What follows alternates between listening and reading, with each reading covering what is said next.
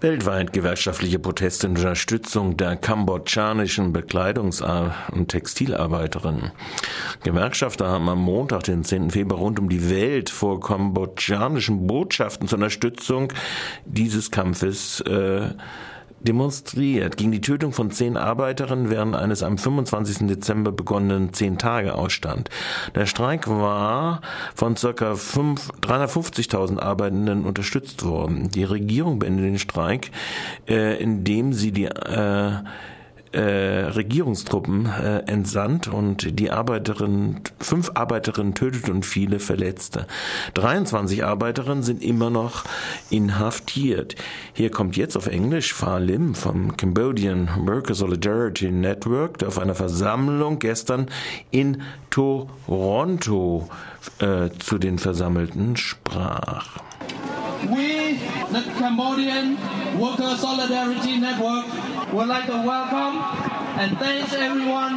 The purpose of our rally today are to raise the awareness of the brutal killing of the government worker in Cambodia and immediately to release the 23 innocent detainees and send a message to the apparel and the shoes retailer that are sourcing from Cambodia.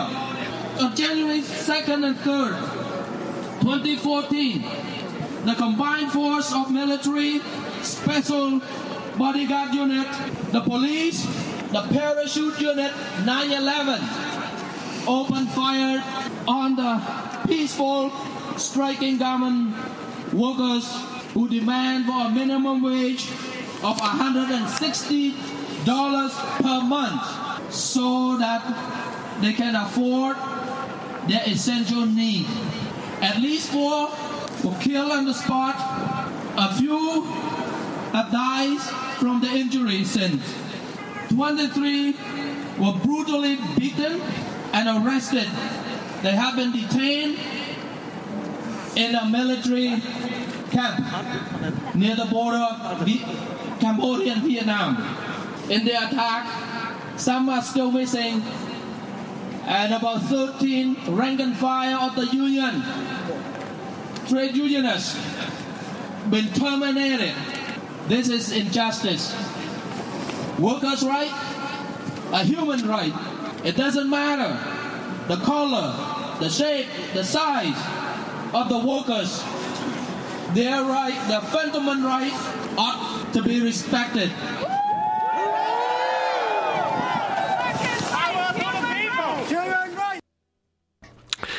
Arbeiterrechte sind Menschenrechte. Diese weltweiten Demonstrationen der, für die kambodschanischen Textilarbeiterinnen wurden vom Dachverband der Gewerkschaften organisiert, zusammen mit Industry All und den, der die Bekleidungsarbeiterinnen auf Weltebene und Uni der globalen Dienstleistungsgewerkschaft angehörig ist.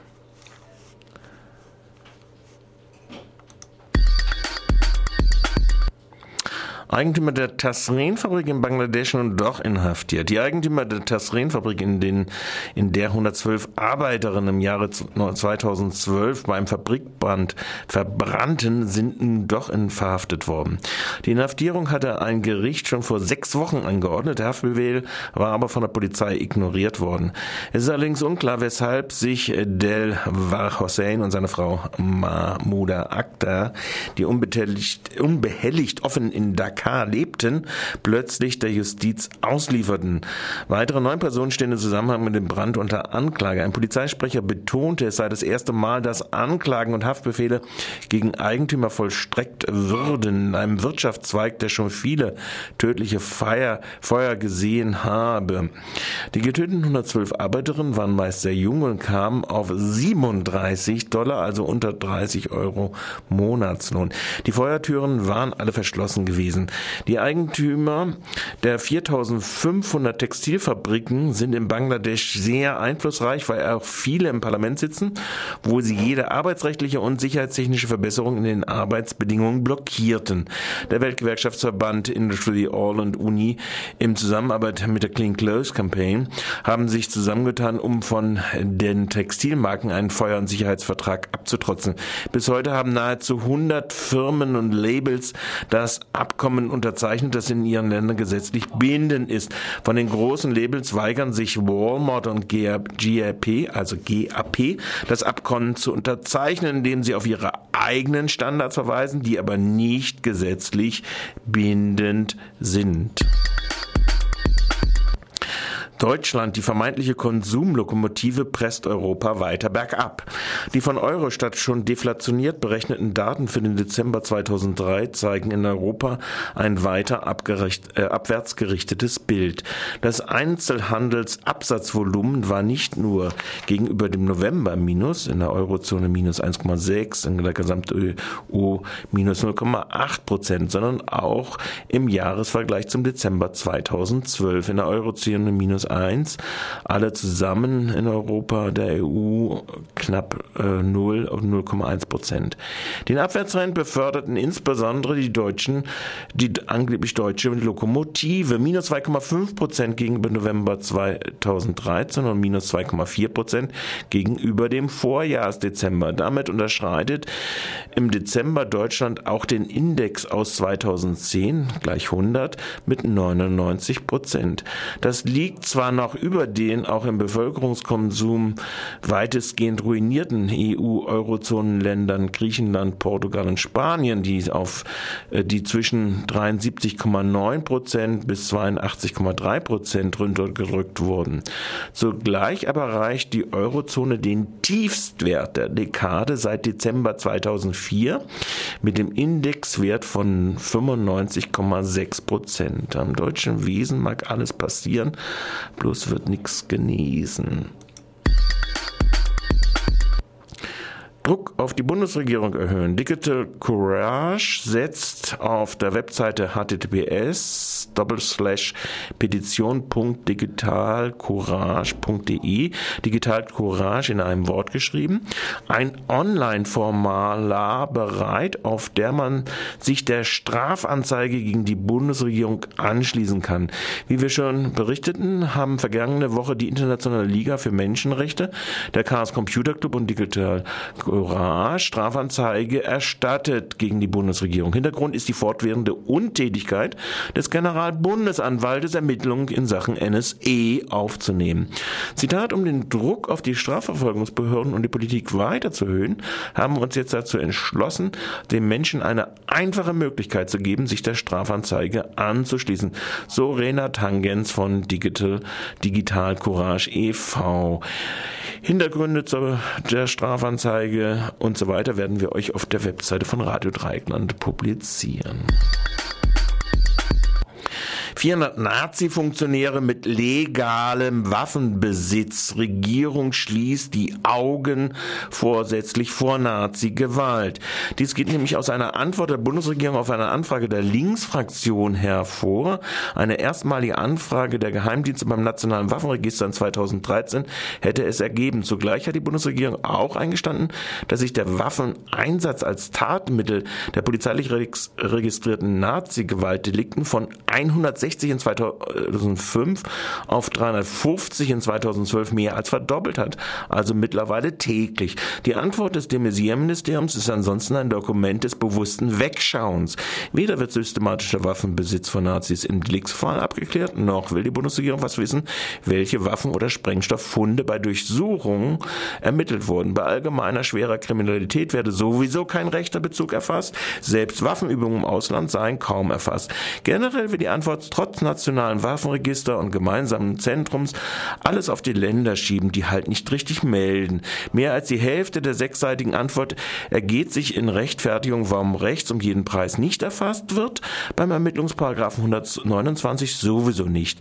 Offensichtlich sieht sich die Ministerialbürokratie, die auch mit ihrer Vertuschung bei der NSU-Mordserie durchkam, durch de Messias erneuten Amtsantritt voll gedeckt. 382 30 offene Haftbefehle gegen 268 Nazis. Zwei Jahre brauchte die Bundesregierung, um nach der Selbstaufdeckung der Nazi-Frontmörder Böhnhardt und Mondlos die statistische Erfassung offener Haftbefehle gegen Nazis mit den Bundesländern auf die Reihe zu bringen. Das klappt zwar immer noch nicht ganz nach gemeinsamen Kriterien. Zum Beispiel sind 18 Fälle des BKAs aus Nordrhein-Westfalen, Bayern und Baden-Württemberg nicht richtig erfasst. Die Behörden sind sich aber sicher, dass im Oktober 2013 kein Nazi wegen Bezug zu terroristischen Delikten, dazu gehört ja auch die Beihilfe bei Propaganda, mit Haftbefehl erster Dringlichkeit gesucht wird. Mit Linken und Ausländern springen die Organe da natürlich ganz anders um. Drei von 110 Linken, beziehungsweise jeder sechste, 43 von 258 bei Nichtdeutschen, sind in die erste Dringlichkeitsstufe aufgenommen worden. Es wundert auch nicht groß, dass 270 offene Haftbefehle gegen Nazis in die geringste Dringlichkeitsstufe eingestuft werden. Eine Polizei, die es für selbstverständlich erachtet, ihre Nazis lieber als Jungs, die deutsches Liedgut pflegen, zum Beispiel die Polizeidirektion Emmendingen zum Umfeld von tötungsbereiten Nazis wie Stech und Rösch, verharmlos, stuft selbstverständlich von den 55 mit Haftbefehl gesuchten Gewalttätern nur mal gerade sechs als politisch motiviert ein. SWR-Innenminister Gall will Zufallstheorie dem Innenausschuss bei Kiesewetter präsentieren. Nach jüngsten Berichten will die Sonderermittlungsgruppe des LKA Umfeld 52 Direktkontakte in den NSU-Netz aus Baden-Württemberg als sicher abgeklärt haben. Wie üblich will das LKA aber ein Netzwerk der Unterstützer in Baden-Württemberg partout als nicht belegt ansehen. So soll auch völlig von einem Zufall bei der Tötung des äh, der Polizistin Michelle Kilsewetter und der Schwerverletzung ihres Kollegen Arnolds ausgegangen werden. Dessen Rechtsbeistand hatte nach Arnold äh, als Aussage vor dem OLG München von zu vielen Fu äh, Zufällen gesprochen. Insbesondere in einem Kontextinterview hat er hinsichtlich seines Mandanten erklärt, er glaubt, dass er Böhner und mundlos waren. Er findet auch die Ermittlungsakten nichts, was dagegen spricht. Auch hat er, hält er die Zufälle schon für sehr viele Zufälle Zufälle, die äh, NSU-Mitglieder fahren von Zwickau ausgerechnet nach Heilbronn, die verlängern nach einem Tag die Miete für das Wohnmobil und durch diese Pl äh, Planänderung treffen sie ausgerechnet auf eine Polizistin, an der sie über Bekanntschaften und Verwandtschaften aus Jugendzeiten nah dran sind. Wenn ich so eine Alternativgeschichte als Verteidiger aufbauen würde, würde mir keiner mehr zuhören. Aber auch das ist, was es ist, Spekulation. Es kann natürlich solche Zufälle geben, sagte der Anwalt von dem Polizeibeamten Arnold. Südwesten Umsätze gestiegen, Umsatzsteuer sinkt. Zwischen 2009 und 2012 haben sich die steuerbaren Umsätze der Unternehmen Baden-Württemberg von 874,21 Milliarden Euro auf 1057 Milliarden, also 1,057 Billionen Euro gesteigert. Das ist ein Plus von 20 Prozent. Im gleichen Zeitraum sank aber die an die öffentlichen Kassen entrichtete Umsatzsteuervorauszahlung von 17,126 Milliarden auf 15,53 Milliarden Euro. Also ein Minus von 10 Prozent. Selbst unter Berücksichtigung der steigenden Exportquote des deutschen Produktions- und Handelsvolumens äh, ein fragwürdiges Attest deutscher Steuererhebung wie Steuerpolitik. Wo ist eigentlich gerade Nils Schmidt in dieser Gesellschaft. Und das war schon wieder mit dem